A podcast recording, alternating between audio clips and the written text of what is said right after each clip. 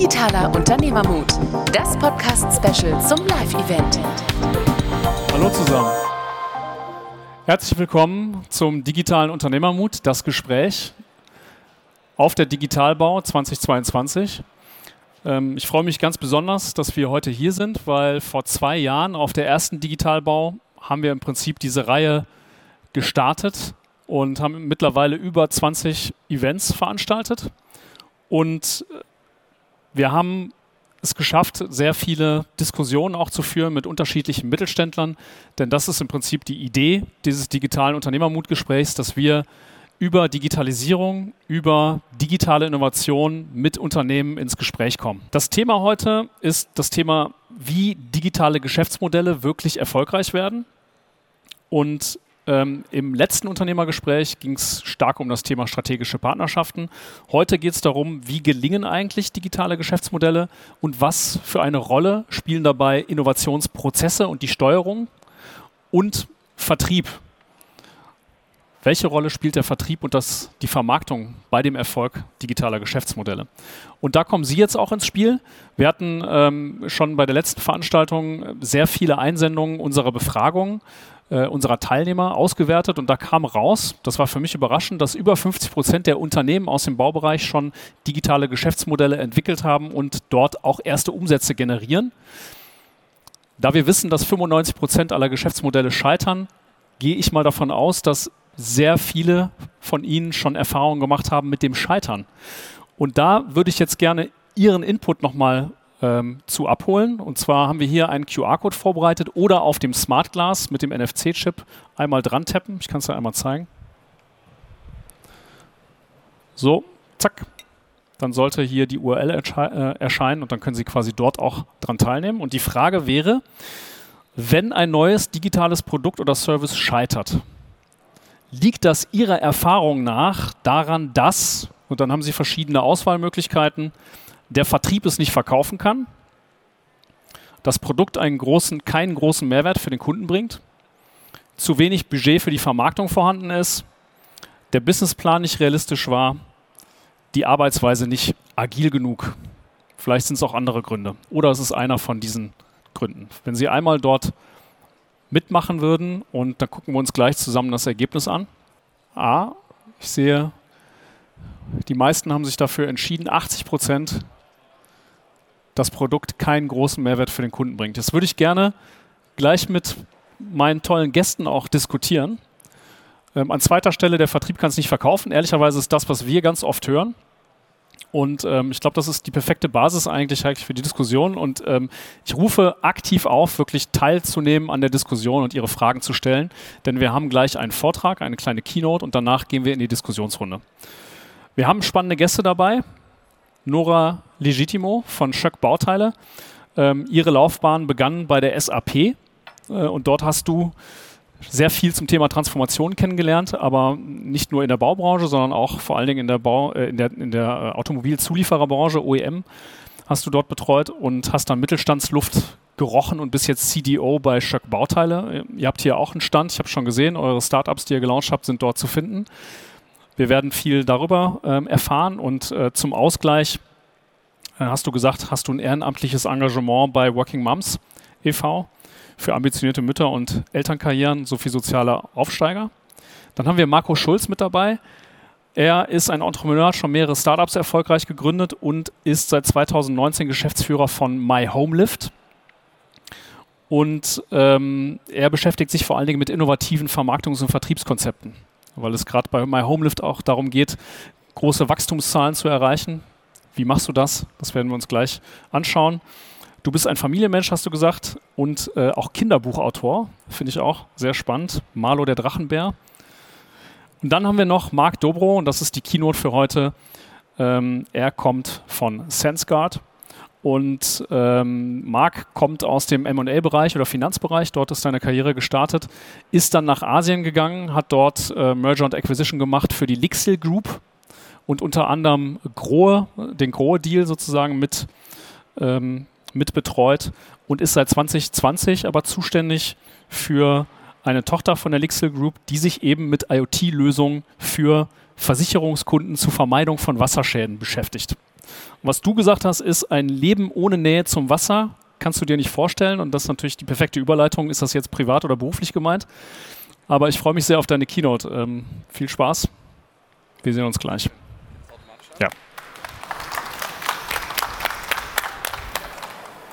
Dankeschön, Ulf. Äh, ja, kann man mich hören? Sehr gut. Ja, vielen Dank für die Introduction. Ähm, freut mich sehr, heute hier sein zu dürfen, die Einladung zu haben und ja, bin mal gespannt, äh, meine Erfahrung mit euch zu teilen. Ähm, bevor ich starte zu SenseGuard, ähm, wollte ich mal ganz kurz die Produkte zeigen, weil es ist ja heute keine Produktdemo, aber damit ihr wisst, worüber wir überhaupt sprechen. Äh, wir haben hier einmal den Wasserwächter. Das ist ein Gerät, was in die Wasserleitung eingebaut wird und Druck, Fluss und Temperatur misst und somit Leitungswasserschäden vermeiden kann. Und dann haben wir noch den Sense, das ist ein Sensor, der kann überall aufgestellt werden, wo potenziell Wasser austreten kann. Und wenn der mit Wasser in Verbindung kommt, fängt er an zu piepen. Nur das ganz kurz, damit ihr ein bisschen Zusammenhang versteht, wenn ich über, über unser Geschäftsmodell spreche, damit ihr wisst, über was für Produkte handelt es sich eigentlich. Ja, SenseGuard, äh, letztes Jahr äh, 2021 von Lixel als eigenständige Tochtergesellschaft ausgegründet, äh, ursprünglich eine Business Unit von äh, Grohe. Und äh, wir haben uns zum Ziel gesetzt, die Wasserleitung zu digitalisieren. Also wie du gesagt hast, äh, Wasser ist für mich privat sehr wichtig, weil ich super gerne am Wasser bin. Aber auch beruflich habe ich jetzt halt sehr viel mit Wasser zu tun. Ähm, ich werde kurz was zu SenseGuard sagen. Was ist unsere Geschichte? Wie, sind wir, äh, wie, haben wir, wie haben wir uns entwickelt, unser Geschäftsmodell? Dann wollte ich äh, auf ein paar Themen eingehen, die, denke, die ich denke wichtig waren, um unseren erfolgreich zu, zu sein. Das ist zum einen verstehe, wer dein Kunde ist. Da fand ich die Pol eben gerade, glaube ich, sehr wichtig. Die Erfahrung kann ich eigentlich nur teilen und ich bin froh, dass, äh, dass der Mehrwert für den Kunden noch an erster Stelle stand. Ich hoffe, am Ende wird es auch noch so sein. Äh, ständige Anpassung des Geschäftsmodells ist extrem wichtig aus meiner Sicht und äh, wir haben das Glück, einen langfristigen Investor wie Dixel zu haben, was auch in unserem Feld sehr, sehr wichtig ist. Ich habe hier 20 Minuten. Ich hoffe, dass ich das auch schaffe. Ähm, ja, was ist unsere Vision? Die Vision ist, wir wollen erstmal den Übergang zur nachhaltigen Nutzung von Trinkwasser beschleunigen weltweit. Wie wollen wir das erreichen? Durch äh, die Vermeidung von Wasserschäden und auch Transparenz in den Wasserverbrauch reinzubringen. Und warum ist das wichtig? Ähm, viele von, von Ihnen oder euch wissen bestimmt oder haben diese Statistiken schon mal gehört. Aber letztendlich äh, in Industrieländern haben wir das Problem, dass häufig bis zu 100 Liter pro Tag verschwendet werden durch Leckagen oder sonstige Attanten kommen. Das ist ein Wert, den habe ich jetzt gezogen aus Amerika, dem Bundesstaat Washington. Ähm, wir haben das Problem, dass wenn wir mit der Wasser, unseren Wasserverbrauch so weitermachen, wie wir es heute tun, wir 2030 nur 60 Prozent des Bedarfs decken können. Ähm, das Ganze wird noch unterstützt dadurch, dass mehr und mehr Leute in Städten leben wollen. Die Infrastruktur in Städten ist eh schon belastet. Äh, immer mehr Leute müssen das gleiche Wassernetzwerk benutzen. Und äh, bis 2050 wird erwartet, dass 70 Prozent, knapp 70 Prozent der Leute in Städten leben. Momentan sind wir bei 56 Prozent. Und äh, ja, jedem ist auch bewusst, die ständige Wachstum der Bevölkerung. Ja, wir nähern uns knapp den 10 Milliarden an. und die wollen alle letztendlich auch Wasser verbrauchen. Das Problem für uns, äh, Wasser ist immer noch zu billig. Ähm, also ich meine, wenn wir in Deutschland gucken, 1,50 Meter äh, 1,50 Euro bis 2 Euro pro Kubikmeter und ja, wenn das, äh, deswegen mussten wir uns auch überlegen, wie können wir überhaupt ein Geschäftsmodell entwickeln und wo, wo, können, wir, wo können wir erfolgreich sein. Da sind wir auf die Versicherung gestoßen, denn die haben ein Riesenproblem. Ähm, Wasserschäden in Europa alleine machen 9 Milliarden für Versicherungen aus ähm, alle 30 Sekunden passiert in Deutschland ein Wasserschaden, ein Leitungswasserschaden. Das heißt, äh, wenn ich mit meinen 20 Minuten fertig sein sollte, rein statistisch hätten wir dann schon 40 Wasserschäden alleine in Deutschland. Äh, und der andere Fakt, der sehr wichtig ist, dass äh, wenn wir uns die Versicherung angucken, und hier geht es um die Gebäudeversicherung, haben die, was die Schadensaufwendungen angeht, macht ein Leistungswasserschaden den Großteil aus. Und wir sprechen hier von über 50 Prozent rein von Leitungswasserschäden für Versicherungen. Also ein Riesenproblem, ein Riesenmarkt.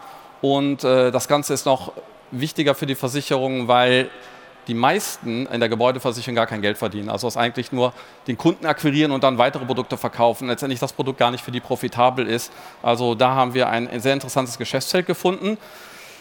Wie haben wir das angegangen? Ähm, wir haben eine komplette, eine komplette Prozesskette entwickelt und da komme ich nachher nochmal drauf zurück, wenn wir uns die Produkte angucken, weil man muss bedenken, wir kamen aus der Grohe-Welt, wir haben ein Produkt entwickelt und heute sind wir ein Serviceanbieter und äh, machen wirklich von der Auswahl der Häuser bis letztendlich zum Einbau alles. Also mit Auswahl der Häuser, was meinen wir damit?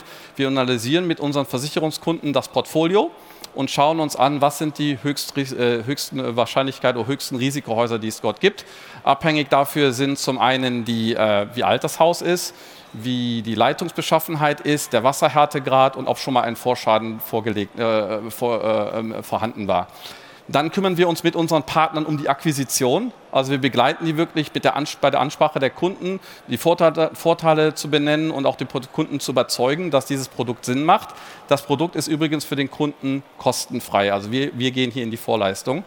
Dann kümmern wir uns um das Installationsmanagement. Also die Produkte müssen auch beim Kunden verbaut werden. Da geht es um die Koordination äh, und dann auch die Termine abzusprechen. Äh, ein recht äh, kompliziertes Thema im jetzigen Markt, weil Installateure wirklich schwer zu finden sind. Also wenn hier Installateure da sein sollten, die bei uns arbeiten wollten, wir suchen immer händeringend nach Partnern, die das Geschäft mit uns weiter aufbauen. Dann ähm, die Gerätekontrolle. Also wir müssen auch sicherstellen, dass die Geräte online sind und die Häuser schützen und schließlich, äh, dass die Versicherer einen Zugang zu den Dashboards haben. Also wir zeigen ihnen den Stand ihres Portfolios und machen auch Analysen zu Schadensprognosen. Äh, das weiter? So. Was ist unser Fokus? Ähm, oder ähm, wir fokussieren uns hauptsächlich auf die Länder Deutschland, Holland und Nordics. Unser Partnerprogramm wächst äh, wirklich momentan sehr gut. Wir haben eine lange Durchstrecke gehabt, weil es ein langwieriger Prozess ist. Aber jetzt sehen wir wirklich, dass Momentum kommt. Äh, unsere Partner sind Leiter Piola in Finnland und ein sehr, sehr wichtiger Partner von uns, die bayerische Vrieling und Gotha. Äh, wir haben rund 100.000 Geräte im Bestand und äh, 25 Prozent davon sind die Guards, die ich gezeigt habe. Also es ist das Gerät, das in die Wasserleitung eingebaut wird, das andere sind die Sensoren. 25.000 davon sind mit Versicherungskunden. Wir haben über 10 Millionen Policen analysiert, 13.000 Datenjahre generiert und das Portfolio, was wir mit unseren Partnern heute schon haben, sind 500.000 Einfamilienhäusern. Also unser Produkt übrigens ist momentan nur äh, einbaubar in Einfamilienhäuser. Deswegen fokussieren wir uns darauf. Und wir haben es beschafft, äh, 75 Prozent der Leitungswasserschäden zu reduzieren, also der Kosten zu reduzieren, was eine extrem hohe Zahl ist. Und das ist die öffentliche äh, Zahl, die wir bekannt geben dürfen. Und intern darf ich sagen, ist es wesentlich besser. So, wie haben wir das geschafft und was ist sehr wichtig? Und äh, ich glaube, das ist eine der, der Key Slides. Äh, hier ist die Geschichte von SenseGuard zu sehen. Wir haben eigentlich 2015 angefangen. Äh, da wurde die Idee konzipiert und, 13, und 17, im März, März 2017 wurde das Produkt auf der ISH, die, glaube ich, den meisten hier bekannt sein sollte, der größten Sanitärmesse der Welt, gelauncht.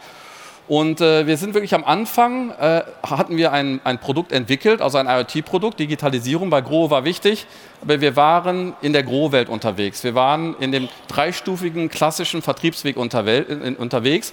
Und als wir uns überlegt haben, was, wer sind die Kunden, wurde das auf der ISH gezeigt und es war ein wahnsinniges Interesse da. Also die ganzen, unsere Partner im Vertrieb, also die Großhändler, aber auch die Fachinstallateure waren begeistert. Dann hat, der, hat, äh, dann hat die Geschäftsleitung entschieden, okay, wir rollen dieses Produkt aus und als es dann letztendlich im Markt war, wollte es keiner haben. Der Kundenmehrwert war nicht da.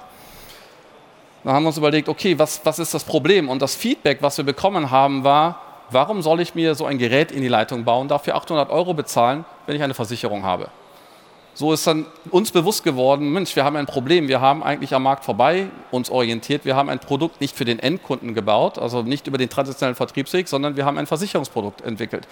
Und so mussten wir halt unsere kompletten Prozesse auf ein Servicemodell ausrichten. Und äh, hier sind noch ein paar, paar Key-Daten. Also im, im 2018 waren wir dann auf der DIA in Amsterdam. Das ist eine der wichtigsten Messen, wo über Versicherungsthemen gesprochen wird, über Insurtechs und haben uns so einen Namen in der Versicherungsbranche gemacht. Und äh, 2019 wirklich ein Meilenstein, wo wir mit Lai Tapiola, einer unserer wichtigsten Kunden, wirklich den ersten großen Piloten ausgerollt haben äh, in, dem, in diesem Servicemodell, was ich euch eben gezeigt habe warum ist es wichtig, den Kunden zu verstehen? Und, äh, ich glaube, das hat uns sehr viel Arbeit und Mühe dann im Nachhinein gekostet, denn die Herausforderungen waren komplett anders. Also ob ich jetzt ein B2C-Geschäft mache oder ein B2B-Geschäft, es äh, könnte nicht anders sein.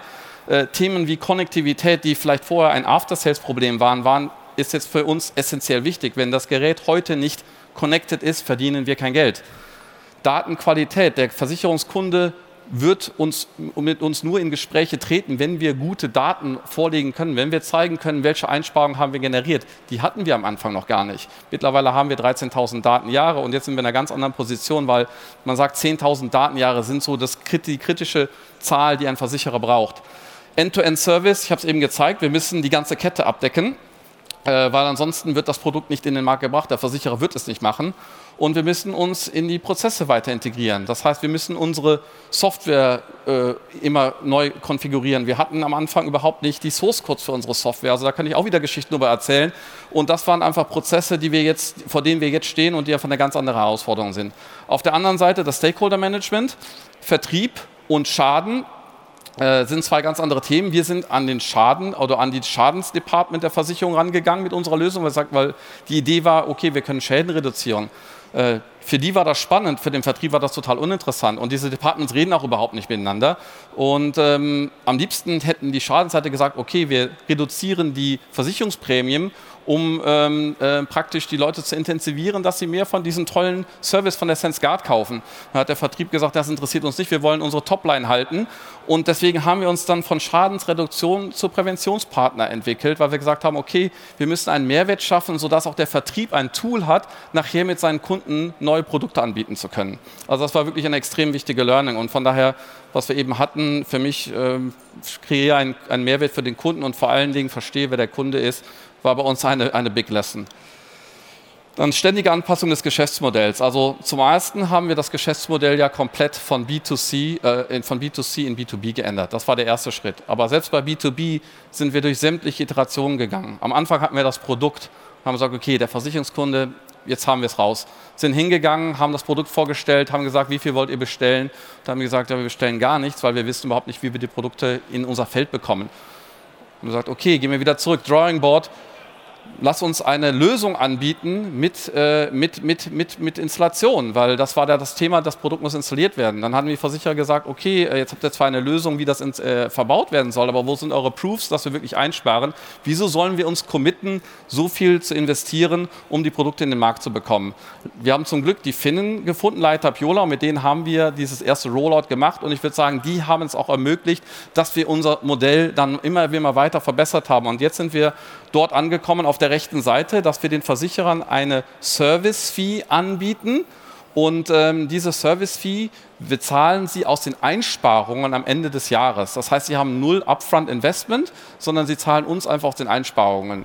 Und ähm, dadurch haben sie kein Risiko upfront. Sie müssen sich natürlich in unsere Prozesse integrieren. Von daher haben wir eine Bindung mit ihnen. Aber das hat diese Riesenhürde genommen, dass man erstmal mit den Budgets sprechen musste, dass überhaupt das Geld bereitgestellt wird. Äh, warum ist eine ständige Adaption des Geschäftsmodells wichtig, äh, aus meiner Sicht? Äh, Nummer eins, sorry, jetzt nehmen wir Fragen schon zwischendrin oder?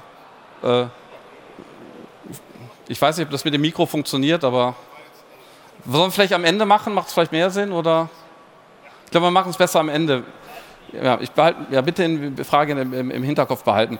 Äh, warum ist es wichtig? Nummer eins ist, ja, es gibt eigentlich keine Blaupause für ein neues Geschäftsmodell. Klar, es gibt Frameworks, wie führt man ein Unternehmen, aber letztendlich die Idee entwickelt sich und äh, wird, äh, wird ständig adaptiert, weil wir wussten ja gar nicht, wie sind wir letztendlich erfolgreich. Wir hatten eine Idee und haben sie ständig adaptiert.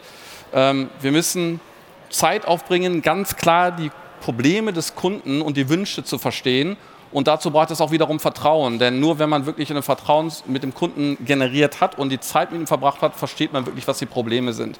Ähm, es ist wichtig für die Beschleunigung des Wachstums, weil wenn wir uns nicht ständig adaptieren, können wir nicht wachsen. Und der Sicherung des Fortbestand des Unternehmens ist auch wichtig, dass wir uns adaptieren. Denn hätten wir uns nicht von B2C to B2B umorientiert, würde es SenseGuard, wie es heute ist, es wird es einfach nicht mehr geben. Wie haben wir das erreicht? Äh, ich glaube, das eins, ein wichtiger Punkt ist unser agiles Setup. Also wir arbeiten mit diesen tollen Schlagwörtern wie Scrum. Ähm, Ulf, wir haben ja schon, glaube ich, im Podcast darüber berichtet. Der Daniel hatte da was zugesagt.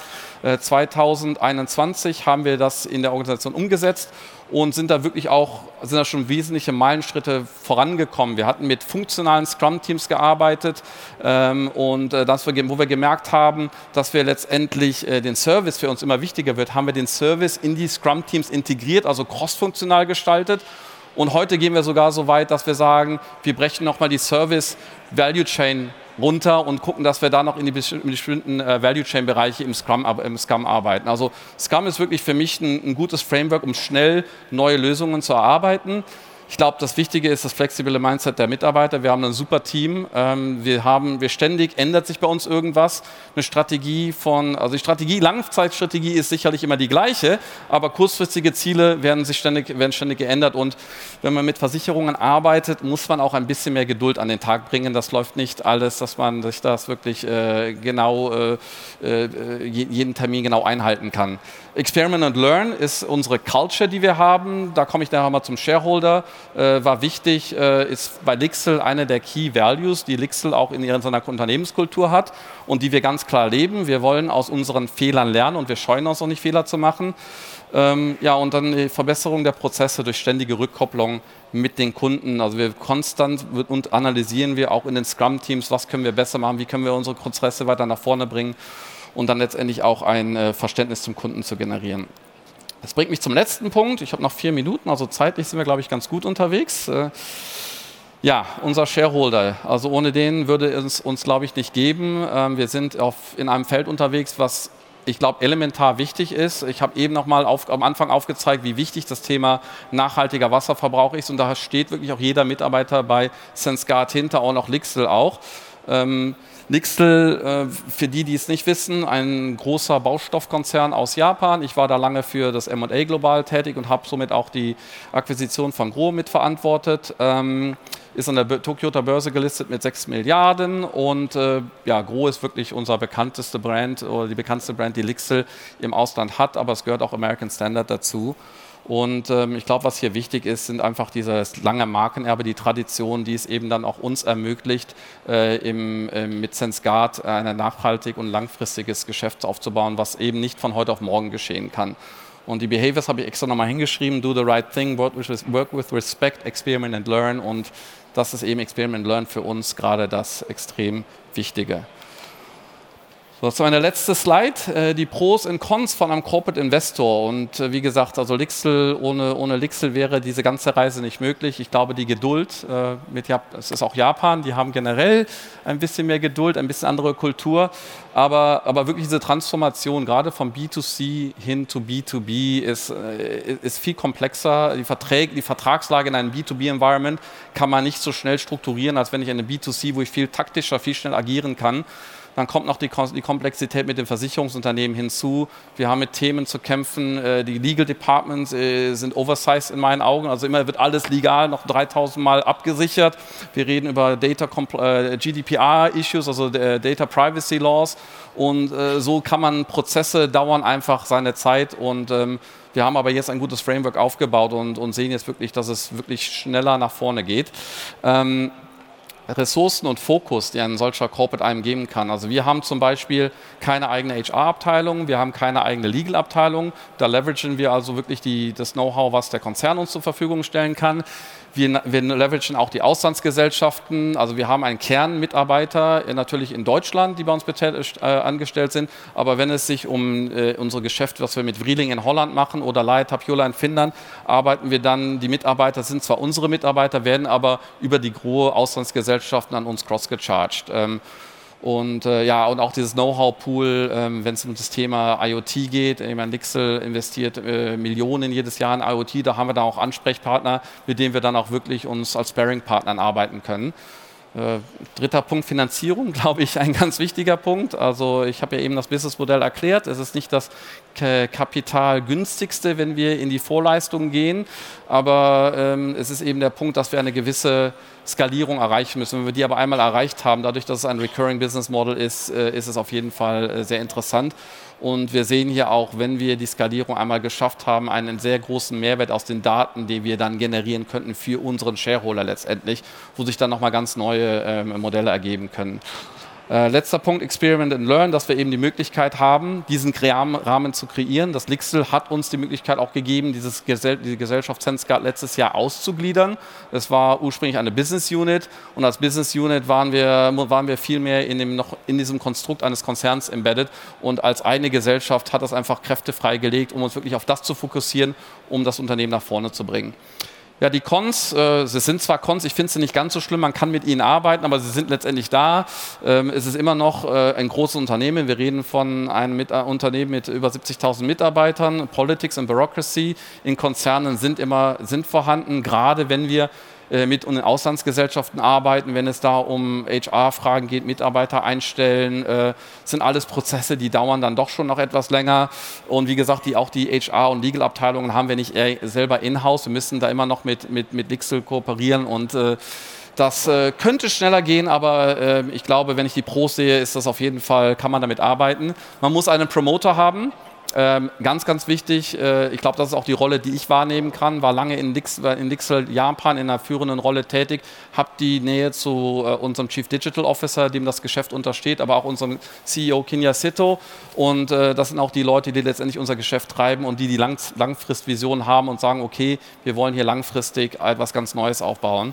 Und letzter Punkt ist das Verständnis. Äh, Marco, wir hatten da, glaube ich, eben nochmal drüber gesprochen. Ähm, wir sind was ganz anderem unterwegs. Wir sind jetzt in einem Geschäftsmodell, wo Lixel überhaupt gar kein Verständnis von hat. Wir sind jetzt ein Dienstleister für Versicherungen. Das heißt, wir müssen die auch immer wieder abholen, ihnen erklären, was wir tun. Und äh, ja, damit muss man sich auch auseinandersetzen, dass man sie nicht verliert auf der Reise, äh, weil es ist letztendlich wichtig, dass sie uns in dem, was wir tun, unterstützen. Das war's. Ich hoffe, die Eindrücke äh, waren interessant und ich freue mich auf die Diskussion mit meinen beiden äh, Partnern und, und, und dann auch gerne die Fragen beantworten, die in der, im Publikum sind. Vielen Dank. Wir was tun? Sollen wir was tun? Ja, super. Okay, ja, dann würde ich direkt äh, euch alle bitten, mit hochzukommen. Daniel, jetzt musst du ganz kurz der Microphone-Man sein. Direkt die erste Frage, weil du hast schon eine Frage während des Vortrages. Das. An dich. Ja, danke ja. schön erstmal. Äh, mein Name ist Simon Knieper von der Firma Dormakaba, als Produktmanager dort tätig. Ich habe zwei Fragen zum Vortrag. Erstmal super spannender Vortrag. Ähm, super spannendes Thema. Ähm, die erste Frage wäre zum Geschäftsmodell. Und zwar habe ich das richtig verstanden, das Device an sich geht jetzt im Prinzip zu 0 Euro rüber an den Endkunden, korrekt? Und äh, ich sag mal, der, der Recurring Revenue kommt dann über die, äh, ich sag mal, über die Fee, die vom Versicherer bezahlt wird am Ende des Tages und dann muss ich das über, ich sag mal, 24 Monate, was auch immer, amortisieren und danach geht es dann los mit dem Geldverdienen in Anführungsstrichen. Prinzip, prinzipiell ist das der, der, das Modell. Äh, ich, jetzt, ich kann ja aus, aus Vertraulichkeitsgründen jetzt natürlich nicht über unsere genaue Viehstruktur sprechen, aber das ist genau das Modell, ja. Das Modell. Und äh, eine kurze technische Frage hätte ich noch. Grundsätzlich ist ja der ähm, Sensor an sich, der am Rohr ist, äh, angebunden ans Netz, habe ich jetzt mitgenommen, über technisch über Narrowband IoT. Der ist über Wi-Fi. Wi-Fi? Wi-Fi, Wi-Fi ja, das ist auch wieder ein Thema. Er ist leider über Wi-Fi verbunden. Ich habe eben das Thema Connectivity angesprochen. Ähm, wenn wir vorher gewusst hätten, dass wir ein Produkt für einen B2B-Markt bauen würden, hätten wir uns nicht für Wi-Fi entschieden. Aber das ist, was wir momentan haben. Aber wir sind auch am Überlegen, wie wir das verbessern können. Weil ein Wi-Fi, das Problem mit einer Wi-Fi-Lösung ist nun mal, dass äh, wenn, wenn jemand den Provider wechselt, äh, dann vergisst er, dass unten im Keller ein Gerät sitzt, das über diesen Provider angeschlossen ist. Das heißt, es wieder abzudaten, ist für uns dann im After Sales natürlich eine Aufgabe. Wir sehen, das Gerät geht offline, aber da müssen wir uns dann wieder darum kümmern, dass wir den Kunden dann kontaktieren und das Gerät wieder online bringen. Also da haben wir noch momentan hohe Kosten, diese Geräte online zu halten. Und da haben wir aber auch Ideen, wie wir, wie wir das in, auf, in, in Zukunft so regeln können, dass wir eben nicht vom Wi-Fi abhängig sind. Okay, aber dann haben Sie zumindest keine wiederkehrenden Providerkosten. das stimmt. Dankeschön. Ja, Nora, dann würde ich dich mal ins, ins, ins, Spiel bringen. Wir hatten ja auch, ähm, also digitaler Unternehmermut, es gibt das Gespräch, es gibt aber auch einen Podcast, der jetzt auch die 70. Folge feiert, äh, letzte Woche. Und davor die Folge war mit dir, Nora, und mhm. ähm, wir hatten auch das Thema Scheitern. Also der Podcast heißt Fail for Success. Und wir hatten das jetzt gerade auch, also im Prinzip seid ihr auch in der ersten Iteration gescheitert. Ähm, das scheint ja ein Element zu sein, was man braucht, um erfolgreich zu sein. Und wie lernt man als Unternehmen das Scheitern? Vielleicht kannst du dazu was Wow, okay, ja. gleich voll in die Philosophie. Ja, Einverstanden. Ähm, ja, ich glaube, das Lernen zu scheitern ist letztlich dieses, wie stolz ist man auf das, was man trotzdem im Kern erreicht hat und was man daraus bereits schon gelernt hat. Der Umgang damit ist es letztlich ein wer hat denn das jetzt verbockt oder an welcher Stelle haben wir nicht mehr ähm, entschieden darüber, dass es jetzt vielleicht keine gute Idee ist, die wir verfolgen, sondern hat man immer noch weiter rein investiert, Zeit verbrannt, obwohl man vielleicht eigentlich schon insbesondere auch im, in der verantwortlichen Management-Team das Gefühl hatte, das Thema ist doch eigentlich jetzt schon durch. Und in diese Verantwortung letztlich reinzufinden und zu sagen, das ist etwas, das ist jetzt zu Ende. Die Idee funktioniert nicht. Wir haben den falschen Kunden im Fokus. Oder die Technologie erbringt uns nicht das, was wir uns versprochen haben. Oder die Stakeholder wissen gar nicht, was wir damit als Unternehmen erreichen wollen. Und diese Ehrlichkeit letztlich zu finden, ist, glaube ich, das, was auch dieses Wort Scheitern ein bisschen ablöst. Nämlich, was lernen wir daraus und wer sind auch diejenigen, die den Moment finden, in dem diese Beurteilung stattfinden muss. Also das wären so meine Kernsicht aufs Scheitern und das Wort so langsam ausschleichen zu lassen. Ja. Ähm, super, danke. Ihr habt ja jetzt ja, vielleicht kannst du dazu noch was sagen, also wie, wie ihr gescheitert seid, vielleicht mit dem Produkt Checker, was ihr ja mhm. heute auch auf der Messe ähm, ausstellt, ähm, weil das finde ich auch nochmal ein schönes Beispiel dafür, ähm, was die Lernerfahrung eigentlich dahinter ist, wenn man mal merkt, dass der Weg noch nicht der richtige ist, den man eingeschlagen hat. Genau. Ja, es gibt einen äh, Vorgänger. Also was machen wir? Wir sind im Rohbau, das heißt, unsere Produkte dämmen und tragen und wir verschwinden hinterher im Beton. Und der, das ursprüngliche Idee war auch vor zwei Jahren gestartet. Ähm, ich können wahrscheinlich viele nachvollziehen, oh, irgendwas mit Virtual Reality und Augmented Reality wäre super.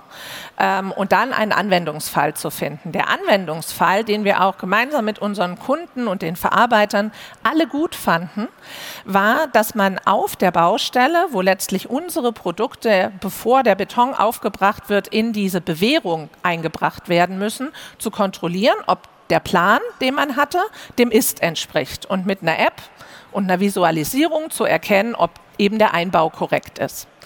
Wir haben dabei nicht bedacht, dass aus so einer Baustelle im Rohbau es Wetter gibt, also es regnet, stürmt, schneit und derjenige, der dort auf der Bewährung unterwegs ist und das Eisen biegt, ist nicht derjenige, der auf einer Baustelle ein iPad besitzt.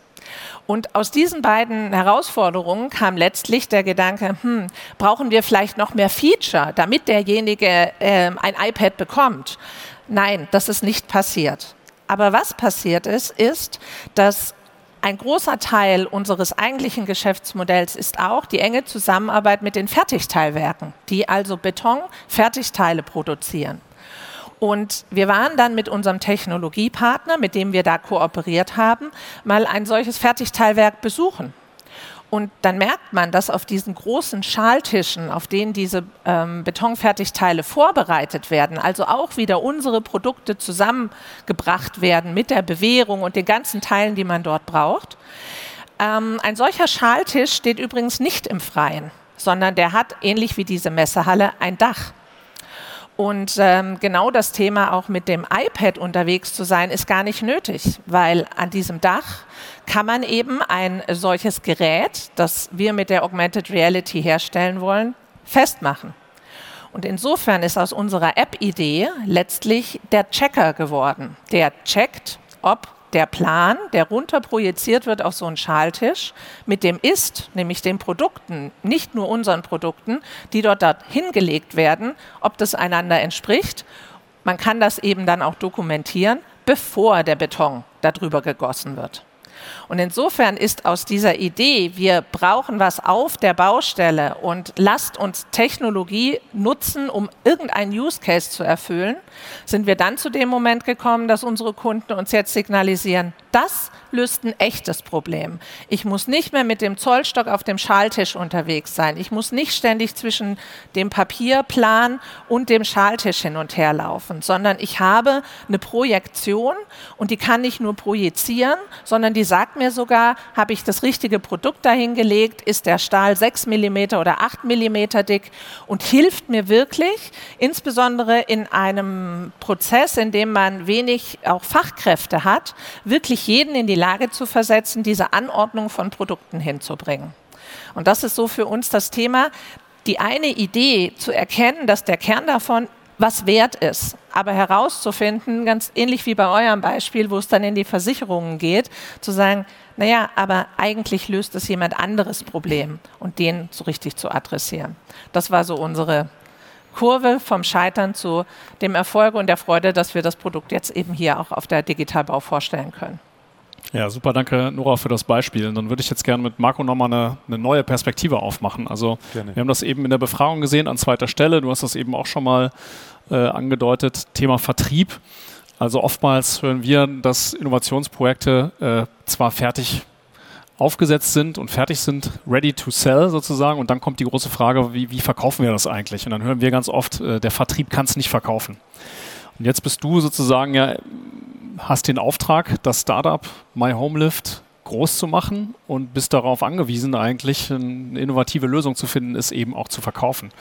Da würde ich gerne mal deine Perspektive zu verstehen.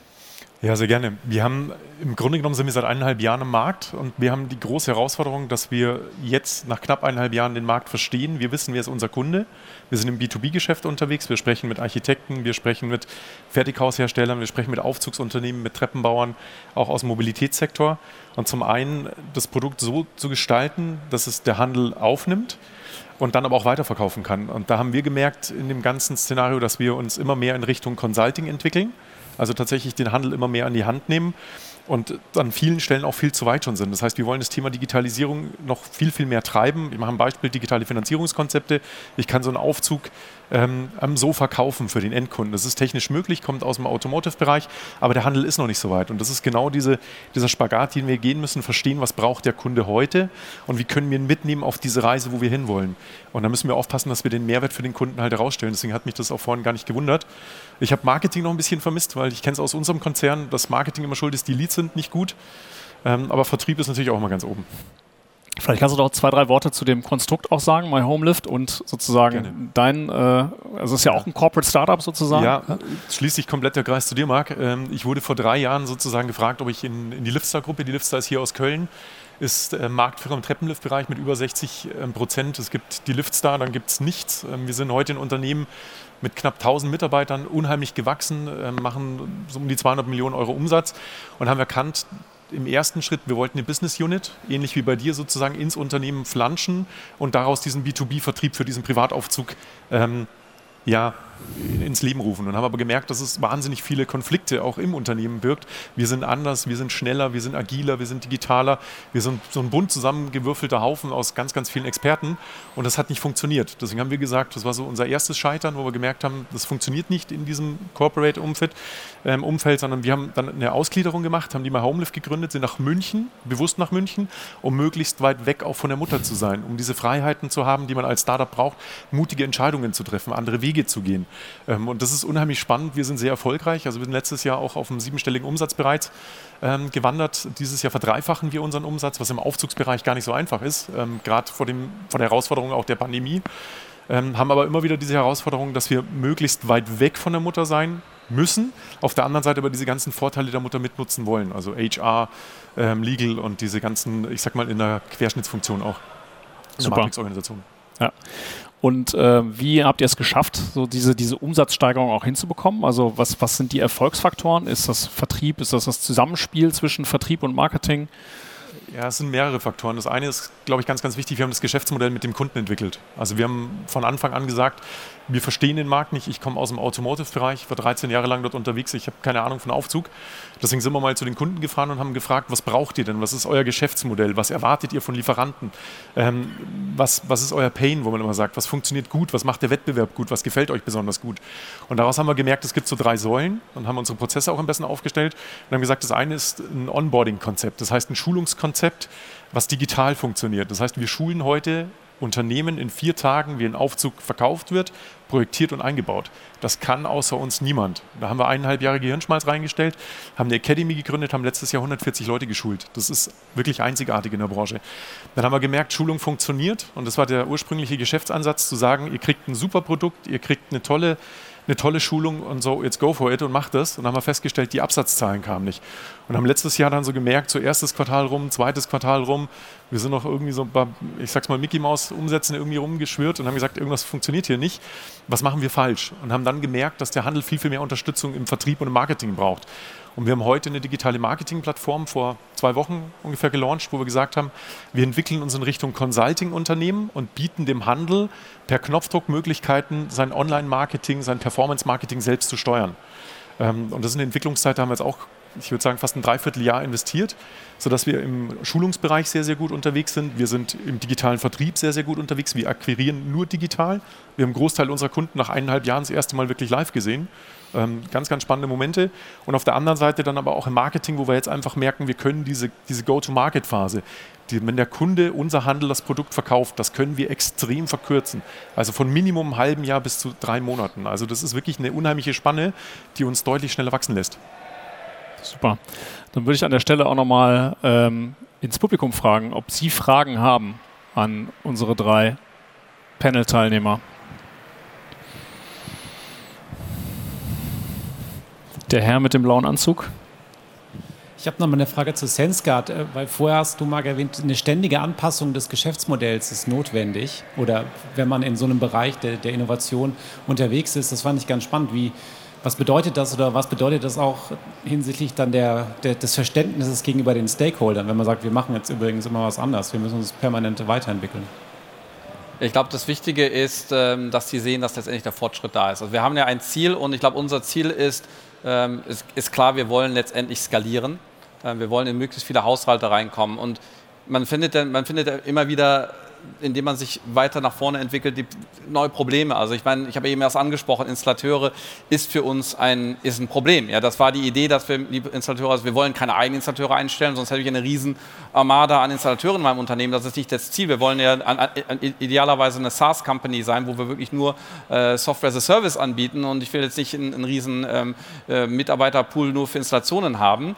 Ähm, und, ähm, aber ich glaube, das Wichtige ist dann halt, dass der, dass der Konzern oder dass der Stakeholder sieht, okay, sie sind Sie ändern zwar was, aber das langfristige Ziel ist immer noch das gleiche. Und, und da haben wir zum Beispiel, haben wir gerade vor, ich kann da Leute leider nicht drüber sprechen, vielleicht nächstes Jahr, wenn wir erfolgreich sind, haben wir ein paar wirklich interessante Ideen, wie wir diese ganze Installation ganz anders angehen würden angehen wollen. Aber das Ziel ist immer noch die Skalierung. Wie wir da hinkommen, die wird sich leicht adaptieren. Und das ist eben das Wichtige. Was, was das Problem wäre, wenn wir jetzt sagen würden, wir wollen wieder was ganz anderes machen. Ähm, also in dem Sinne, wir würden jetzt eben nicht mehr skalieren wollen, wir würden jetzt wieder in den alten Channel zurückgeben oder, oder, oder vielleicht Direktvertrieb machen wollen oder sowas. Ich glaube, das wäre dann schon ein Konflikt. Aber solange man das Langfristziel im Auge hat und, äh, und eben sagt, man macht Adaptionen, die dann dem Langfristziel dienen, ähm, also zumindest bei uns funktioniert das gut, wird es unterstützt und man muss letztendlich auch gucken, dass man äh, die Stakeholder dann auch abholt. Und das war der andere Punkt, den ich gesagt habe, dieses Verständnis dafür schaffen, äh, weil man muss auch erklären, wo sind die Probleme. Weil wir Japan, A sind wir schon, die Distanz zu Japan ist sehr weit weg und dann sind wir in einem komplett anderen Geschäftsmodell unterwegs, wo, äh, wo wir erstmal diese Probleme erklären müssen. Probleme mit Installateuren zum Beispiel ist gar nicht, äh, in Japan ist so ist gar nicht vorhanden, ist ein ganz anderer, ein ganz anderer Markt. Ja, okay, durch die, Tochtergesellschaft mit Grohe haben sie natürlich gewisses Feedback äh, da, darüber. Deswegen, wenn wir darauf, darauf Bezug nehmen, wird das verstanden. Aber wegen diese klärenden Gespräche führen ist wichtig. Also wenn noch weitere Fragen sind, einfach Hand heben, da, super. Ich hätte noch eine ganz praxisnahe Frage. Wie haben Sie das denn, also ich sag mal, Sie haben sich vom Mutterunternehmen losgelöst, ähm, heißt kompletter Cut, losgelöst, eigenes ERP-System etc. pp, um auch bei Kundenanlagen, Stammdaten, Buchhaltung etc. die komplette Flexibilität zu haben? Ja, bei uns war das, ich weiß nicht, wie es bei euch war, bei uns war das äh, sehr, sehr wichtig, weil gerade mit den Versicherungskunden reden wir hier über, über, über Data Privacy Laws und äh, wenn wir da den, also ich glaube, was heute Data Privacy angeht, sind wir besser aufgestellt als unser Mutterkonzern oder also da, da, da, mussten wir wirklich sauber sein, weil das die Kunden auch erwarten und um das umzusetzen, um die Geschwindigkeit, die wir brauchten, ähm, hätten, wir, hätten wir im alten Verbund gar nicht hinbekommen, weil die Notwendigkeit in dem Maße, wie wir es brauchen, auch gar nicht vorhanden ist. Ja. Gerne. Finde ich tatsächlich ganz spannend, denn wir machen das eben genau nicht. Wir sind nicht in der ganz äh, Größendimension. Wir sind in Summe 1100 Mitarbeitende bei Schöck. Aber der Gedanke ist, dass wir durch unsere Aktivitäten für den Kunden zu digitalisieren, auch unser Unternehmen im gesamten Mindset digitalisieren. Und das Herauslösen führt genau dazu, dass es eine Art, das ist neu, das ist anders, die können anders, wir können gar nicht anders. Und das ist überhaupt nicht unser Verständnis davon, sondern für uns war das, wir sind jetzt 60 Jahre alt als Unternehmen, immer eine Frage der des, der fortwährenden Transformation. Und das, das Thema Digital oder Technologie ist so eine Art EDA. Also das funktioniert sowieso, das muss man Experten haben, die damit umgehen können. So wie mit jeder anderen Expertise eben auch. Und deswegen ist es für uns ganz klar, dass wir als Unternehmen durch diese Transformation gehen wollen und es nicht rausnehmen. Was aber jetzt zum Beispiel bei dem Checker das ist für uns ein separates Unternehmen, aus genau auch den Datengründen. Denn das Unternehmen, das Fertigteilwerk muss so viele Produkte einbauen. Das sind ja nicht nur welche aus unserem Portfolio. Und da diesen Datenaustausch zu haben, sowas zu lernen, damit umzugehen, das geht leichter separat. Aber das ganze Thema der Idee, der Entwicklung, dorthin zu kommen, ist für uns auch etwas, wo wir sozusagen unseren eigenen Veränderungsmuskel trainieren. Und in dem Moment wollen wir es zum Beispiel noch gar nicht rausnehmen. Also ich glaube, da gibt es viele. Wege zum Ziel. Marco, hast du noch was dazu? Ich glaube, glaub, der Riesenvorteil ist tatsächlich, wenn man so ein Startup auch als Inkubator sieht. Das heißt, ein Startup hat die Möglichkeiten, Dinge zu entwickeln, ist deutlich schneller und man kann Dinge testen in einem kleineren Testumfeld. Und die Dinge, die gut funktionieren, wenn die Kommunikation mit dem Konzern gut funktioniert, dann kann man die Dinge auch wieder ins Unternehmen mit reinnehmen. Also wir haben jetzt beispielsweise dieses Schulungskonzept, von dem ich heute spreche, da haben wir eineinhalb Jahre entwickelt, das nutzt der Hersteller, also der Lifthersteller, ähm, weil er selber keins hatte. Bei uns die Servicetechnik, wir haben mittlerweile ich glaube, 250 Servicetechniker, die werden auch auf dieses System jetzt langsam geschult und das bringt unheimlich viele Vorteile. Ich glaube, es gibt aber auch ganz, ganz viele Punkte, wo es wichtig ist, sich in unserem Umfeld wirklich loszueisen, Dinge zu tun, bewusst auch Fehler zu tun, ähm, auch Fehler zuzulassen, um zu lernen und dann neue Dinge möglich zu machen. Weil man wird dann aus dem Unternehmermut ähm, auch oft gebremst und sagt, haben wir schon gemacht, funktioniert nicht. Ähm, und da ist, glaube ich, genau diese große Diskrepanz. Wir machen B2B-Geschäft. Unser Unternehmen versteht B2B überhaupt nicht, sondern da ist ein Kunde, der will ein Produkt. B2B ist auf ganz anderen, äh, hast du auch gesagt von Marc, das ist ein ganz anderes Geschäftsmodell. Ich baue eine langfristige Beziehung aus. B2C kann auch mal rein raus sein. Ich verkaufe was und bin wieder raus. Das, das Modell verfolgen wir überhaupt nicht. Ja. Ja, vielleicht noch ein, ein Punkt dazu, warum wir das auch gemacht haben, ist, ich habe eben darüber gesprochen, dass die, die Idee auch recht kapitalintensiv ist, eben in diese Vorleistungen zu gehen. Und äh, unser Shareholder ist sich auch ganz klar bewusst, dass äh, wir in Neuland betreten und wir eventuell sogar erfolgreicher sein könnten, wenn wir Partner dazu gewinnen können. Und das war auch die Idee, wenn wir eben einen Partner dazu gewinnen wollen, der sich an unserem Unternehmen auch beteiligen kann, müssen wir eine eigene Gesellschaft haben. Das können wir nicht als Business Unit innerhalb einer Firma tun. Und das ist auch wieder ein Grund, aber das ist natürlich andere Voraussetzungen, die ihr jetzt bei euch habt, Nora.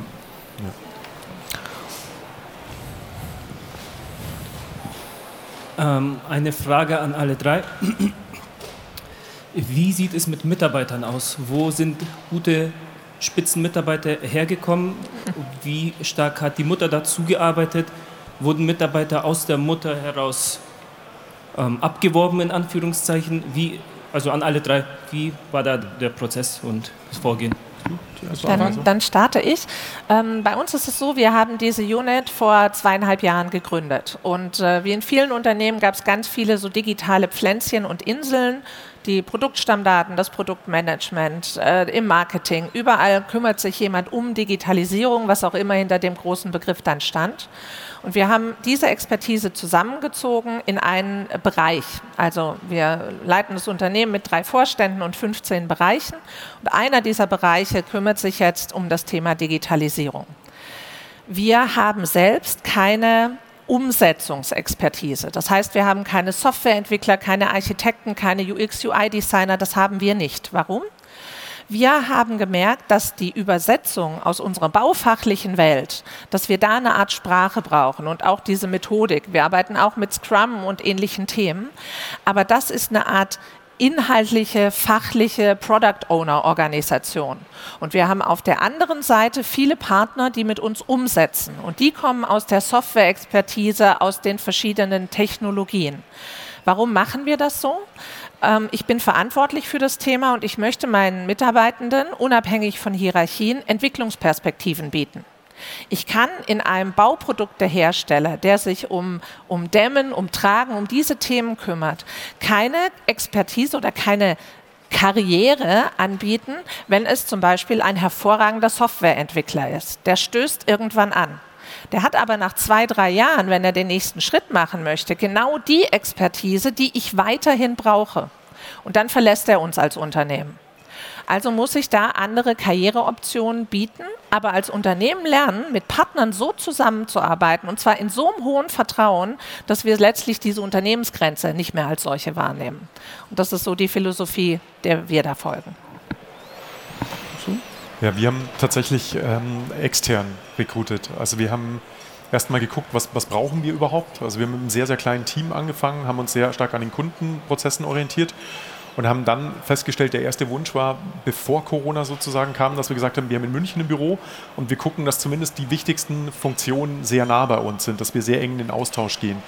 Hat leider nicht funktioniert, weil die Kandidaten, die wir wollten, die waren dann in Leipzig, in Hannover und sonst irgendwo, sodass wir heute den geringsten Teil der Mitarbeiter in München haben. Ansonsten sind wir komplett verstreut, arbeiten über die digitalen Tools, wie es heute ganz, ganz viele tun und haben damit wahnsinnig viel Erfahrung und äh, gute Erfahrungen gemacht. Und ähm, wir trommeln das Team nur zusammen, wenn wirklich ganz, ganz wichtige Entscheidungen zu treffen sind. In so einer Art Strategieboard, da kommen wir regelmäßig zusammen, weil es einfach wichtig ist und man kann diese Beziehung ähm, schwer nur über digitale Tools aufbauen. Ansonsten haben wir komplett über den Markt frei, also frei raus sozusagen. Wenig aus der Mutter mitgenommen. Also bei uns ist es ein Hybrid. Äh, wir haben aus der Mutter mitgenommen, aber da muss ich sagen, was, es gab schon vorher eine digitale Innovationsabteilung bei, bei Grohe, die auch schon separat in einem anderen Gebäude saß. Die waren schon vorher abgegliedert und, äh, die, und waren auch recht autark unterwegs. Und da waren auch dann wirklich Spezialisten schon extra eingestellt worden, um sich mit digitalen Themen zu beschäftigen. Das heißt, wir hatten also schon von vornherein ein Kernteam, was, sich, äh, was wirklich äh, gutes Fachwissen hatte. Dann haben wir, äh, die Mitarbeiter sind übernommen worden. Also die Ausgründung war eine Teilbetriebsausgründung, ja, so, um das auch steuerlich äh, interessant zu machen. Und somit sind letztendlich die Mitarbeiterverhältnisse in die neue Gesellschaft übernommen worden. Und was wir dann gemacht gemacht haben. Wir haben geguckt, okay, wo fehlen uns denn wirklich noch gute Kapazitäten, gute Ressourcen und haben die dann auch äh, am Markt geholt. Und äh, was bei uns auch das Gleiche ist, äh, und das Schöne an, an, an, dieser Lösung war auch, dass wir halt gesagt haben, okay, wir sind alle mit digitalen Tools unterwegs. Äh, Corona kam ja auch noch dazu, das heißt, wir haben uns alle ans digitale Arbeiten, nicht vor, äh, keine Präsenz vor Ort gew äh, gewöhnt, sodass unsere Mitarbeiter alle verstreut sind. Das heißt, wenn wir wirklich, wir, wir wollen wirklich die richtigen Mitarbeiter finden und die müssen jetzt nicht alle vor Ort sitzen. Also wir haben sie auch über ganz Deutschland verstreut und was auch passiert ist, dass wir so total flexibel sind, wenn Mitarbeiter auch mal äh, einen Arbeitswechsel, äh, eine andere Location haben wollen. Also einer unserer Kernmitarbeiter wollte jetzt aus privaten Gründen nach Österreich gehen, das haben wir dann auch ermöglicht. Und äh, das ist eigentlich ganz schön, dass sowas in, in der jetzigen Zeit möglich ist. Ähm, Nachteil ist natürlich diese, die Nähe, die man irgendwo braucht. Und wir versuchen jetzt gerade nach der Corona-Zeit jetzt einen richtigen äh, Operating-Modus zu finden, weil äh, so bei, also gerade Gro war sehr strikt. Wir hatten ganz, äh, ganz klare Policy, dass alle im Homeoffice arbeiten sollten. Aber wir hatten jetzt vor einem Monat hatten unser erstes Offsite, das war super gut und hat auch allen Spaß gemacht. Ich habe auch gesehen, dass danach wieder mehr Leute ins Büro gekommen sind, interessanterweise, weil die gemerkt haben, da hat was gefehlt. Und jetzt, bearbeiten wir gerade den richtigen Modus raus, wie oft wir uns eigentlich mal an so, an so Offsites treffen wollen. Ja, finde ich super spannend. Das kann, also kann ich auch oder können wir auch bestätigen. Wir, wir bauen ja Innovationsteams auf und ich glaube, euer Ansatz zeigt, dass ihr es wirklich ernst nehmt. Also, dass ihr in die Inkubation geht, Leute sucht, die dazukommen, aber eben auch, was du gesagt hast, Nora, ihr einen Nukleus bildet für eine Weiterentwicklungsmöglichkeit und du damit ja ein Stück weit auch eigentlich schon vorwegnimmst, dass der kulturelle Wandel hin zu einem auch Softwareunternehmen bei Schöck dann gelegt wird, dann, indem man ein Biotop hat, in dem sich solche Leute auch weiterentwickeln können, ne? weil das ganz häufig der, ein Problemfall ist, wenn man dann sich dann eben externe Spezialisten holt, die dann gar keine Möglichkeit haben, eigentlich anzudocken und den nächsten Schritt mit dem Unternehmen zu gehen. Das finde ich nochmal sehr, sehr spannend an der Stelle. Gibt es noch Fragen dazu? Ja? Ja? Sehr glücklich, dass du. Ach so, du auch, ja? Super, Christopher, bitte. Dann würde ich, also danke. Ähm, Frage von meiner Seite, weil ich, ich habe es jetzt als ein ziemlich deutsches Thema eigentlich wahrgenommen. Wir machen ein tolles Produkt und überlegen uns nachher, ob es einen Kunden dafür gibt. Und jetzt war das ja gerade so ein bisschen auch die Beschreibung. Ähm, Frage ganz konkret, muss man ein, zweimal scheitern auf dem Weg, damit man das Gefühl hat, den richtigen Kunden zu finden? Oder würden Sie mit der Erfahrung heute sagen, hätten wir vorher eine Schleife gedreht, wie auch immer die aussieht, hätten wir vielleicht besser verstanden, für wen wir hier was entwickeln? Also aus meiner Sicht ähm, es kommt darauf an, ich glaube, weil wir ein Corporate Startup sind, wär, war dieser Weg, den hätten wir nicht anders gehen können und weil eben auch die Struktur so da war. Es, würden, äh, es gab Entscheidungsträger und die haben auf gewisse, gewisse Stückweise Innovationen nur zugelassen. Das heißt, etwas komplett Neues, wo wir jetzt auch nicht heute geendet sind, damit zu starten, wäre, glaube ich, wenn man in einem Corporate angefangen hätte, zumindest zu unserer Zeit nicht so möglich gewesen. Also diese Entwicklung dahin wäre nicht möglich gewesen. Aber natürlich, wenn ich könnte, hätte ich am liebsten sofort so angefangen, hätte ich mir die letzten fünf Jahre gespart. Aber, äh, aber ich glaube, bei uns war es un un unumgänglich. Das musste so kommen. Mein Eindruck ist dann eher der, dass dieses, ähm, wir werden noch viel öfter scheitern. Also äh, das äh, reicht noch gar nicht. Und äh, das ist mal so das eine. Und ich glaube, auf der anderen Seite ist es aus diesem ähm, aus dem Unternehmen heraus das Verständnis zu haben, wie entwickelt man das denn für den Kunden, ist irre schwierig. Also wir zumindest sind sehr leidenschaftlich darin. Also wir lieben dann auch diese Idee. Und wir gehen all in. Und die dann auch wieder loszulassen, das dockt ein bisschen an meinen Start an, dass ich sage, es muss sozusagen die Personengruppe geben, das Management-Team, das es schafft, bei aller Leidenschaft den Schritt zurückzumachen und zu sagen, ist es noch relevant? Machen wir noch das Richtige? Aber eben mit einer Wertschätzung und durchaus einer Liebe zu diesem ganzen äh, Ideenprodukt. Aber eben schon auch in der Verantwortung zu sagen, wie viel geben wir rein, wo müssen wir justieren. Und scheitern ist es ja eigentlich erst dann, wenn man die Absprungpunkte verpasst hat, um zu justieren. Und ähm, deswegen glaube ich, wir brauchen mehr vom Scheitern, aber wir brauchen auch diese Verantwortung, dass wir sagen, wann müssen wir ran. Ich würde ganz gerne ergänzen, was du gerade gesagt hast. Noch. Ich finde es auch wahnsinnig wichtig, diesen Mut zu haben, auch mal zu scheitern. Ich habe meine Erfahrung, ich bin, das ist das vierte Startup, was ich aufbaue. Und ich bin immer gescheitert an einem gewissen Punkt. Aber es ist genau die Kunst, dann weiterzumachen und daraus zu lernen und den Blick auf den Kunden ähm, zu richten und zu sagen, was braucht der Kunde, was will er, in welcher Geschwindigkeit will er es? Ist das überhaupt das, was dem Kunden heute zugänglich ist oder ist es schon too much? Und ich glaube, das ist ganz, ganz wichtig, dann mit diesem Blick nach vorne zu gehen und dann gehört Scheitern für mich, ist das absolut positiv auch äh, konjunktiert in dem Moment. Ja. Also es hat nichts Negatives, das ist so eine deutsche Kultur, finde ich. ja. Aber ich finde es auch wichtig, dass du das Mindset der Mitarbeiter hast. Also, das finde ich also wir sind, also ich bin als Management extrem transparent zu meinen Mitarbeitern und sage, wir haben ein Jahr Funding von, wir haben noch ein Jahr Funding und dann gucken wir weiter, ja. Und, und, in so einem, und in so einem Umfeld wirklich performen zu können, braucht es auch das Mindset der Mitarbeiter, die wirklich von der Idee überzeugt sind. Und ich, wir können nicht mit Leuten arbeiten, die wirklich nur an Sicherheit, Sicherheit, Sicherheit bedacht sind, weil die, die könnten in so einem Umfeld gar nicht agieren. Und deswegen bin ich auch wahnsinnig stolz auf die Mitarbeiter, die wir haben, die das auch mit nach vorne tragen und die dieses Mindset mitbringen und sagen, wir geben alles, wir, wir, wissen, wir wissen heute noch nicht die Antworten, wir wissen auch nicht, wie lange wir Finanzierung haben, aber we're gonna get there. Und das finde ich einfach super. Ja. Absolut. Super. Ja, danke für die Frage. Dann muss ich schon letzter, das ist die letzte Frage für heute. Ich würde gerne nochmal ne, das Thema Personal anknüpfen und ähm, nochmal fragen, ähm, wie ist das, ähm, ich sage mal, bei der Loslösung vom Mutterunternehmen ähm, im Hinblick auf die Incentivierung gewesen? Also hat es Ihnen das auch nochmal Freiheiten gegeben, quasi anders zu incentivieren, auch bei den Mitarbeitern, sowohl Vertrieb als auch, äh, ich sage mal, in anderen Funktionen, um Möglichkeiten nach oben zu eröffnen und da auch ein höheres Commitment zu erreichen? Ich sage mal, losgelöst dann von Betriebsratsthemen oder sonstigen in der eigenen Legal Entity? Oder was ist da Ihre Erfahrung? Josh? Geht die an dich oder an, an mich? An mich nur? Achso, wenn, ich dachte, wir an alle. Aber wenn es an mich okay. geht, ja, wir haben, ähm, wir haben, äh, wir haben konkrete Programme eingeführt. Also wir haben zum Beispiel bei uns äh, ein, ein, Virtual, äh, ein Phantom Stock Scheme gemacht, also ein LTI-Programm, was wir an den Unternehmenswert geknüpft haben, weil äh, bei uns schon extrem viel Geld ins Unternehmen geflossen ist und äh, dann unser Shareholder gesagt hat, okay, wenn ihr es schafft, äh, und da war auch die, der, der, Blick, dass wir vielleicht einen Investor irgendwann mal bringen, dass eine Bewertung eben erreicht wird, die praktisch das Investment, was wir getätigt haben, wieder reinspielen könnte, dann könnten wir, dann, dann sind alle meine Mitarbeiter äh, sind dann äh, berechtigt, äh, äh, praktisch einen virtuellen Anteil im Unternehmen zu bekommen. Wir sind eine GmbH, deswegen können wir kein, kein Aktienscheme machen. Das ist in einer GmbH nicht umsetzbar oder re recht komplex umsetzbar. Das hat dann lauter, hat man auf, lauter Gesellschaft an einer GmbH drin. Deswegen sind wir, haben wir für einen Phantom Stock Scheme entschlossen. Und äh, der andere Punkt ist, äh, wir haben natürlich dann auch äh, als, als unabhängige Gesellschaft auch äh, für Mitarbeiter ein ganz anderes Entwicklungspotenzial und auch ganz andere Verantwortungen, die sie dann annehmen können. Und, und ich glaube, diese Karrierechancen waren dann auch schon wichtig, um, um praktisch die Mitarbeiter dann auch zu motivieren. Ich würde gerne ergänzen wollen, wir haben tatsächlich als erstes Unternehmen einen kompletten Zielvereinbarungsprozess eingeführt. Das ist mir wichtig. Das heißt, jeder Mitarbeiter hängt am an einem ähnlichen Unternehmensergebnis. Also das Unternehmensergebnis ist das gleiche, hat aber, und das finde ich wichtig, was du gesagt hast, Marc, er hat ganz andere Möglichkeiten als in so einem, in Anführungsstrichen, Konzern. Das heißt, wir bieten wahnsinnig viel Gestaltungsspielraum. Wir arbeiten mit agilen Methoden. Das heißt, die Mitarbeiter können sich dort entwickeln.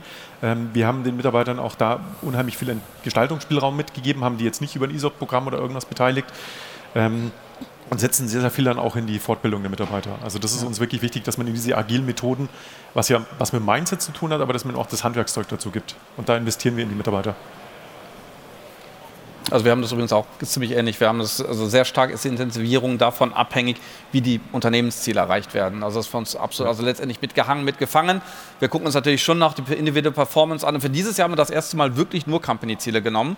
Da haben wir jetzt gemerkt im Nachhinein, dass die Mitarbeiter wollten dann schon der eine sagt, ja, aber ich habe noch ein bisschen mehr gemacht. Deswegen gucken wir mal, wie das ein bisschen noch adjustieren. Aber das hatten wir mal ein Jahr mal probiert und wirklich nur die Company-Ziele genommen. Also wir müssen alle mit beitragen, dass die Company erfolgreich ist.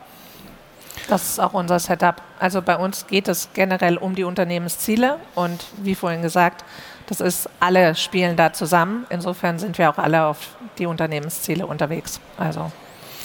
Ja, dann sind wir schon auf der Zielgeraden. Also vielen Dank. Ähm, also mir geht es auf jeden Fall so, ich könnte jetzt noch ähm, weiter mit euch sprechen, aber ich glaube, wir müssen an der Stelle dann auch äh, aus Respekt vor der Zeit aufhören und das Bier und die Snacks warten auf uns.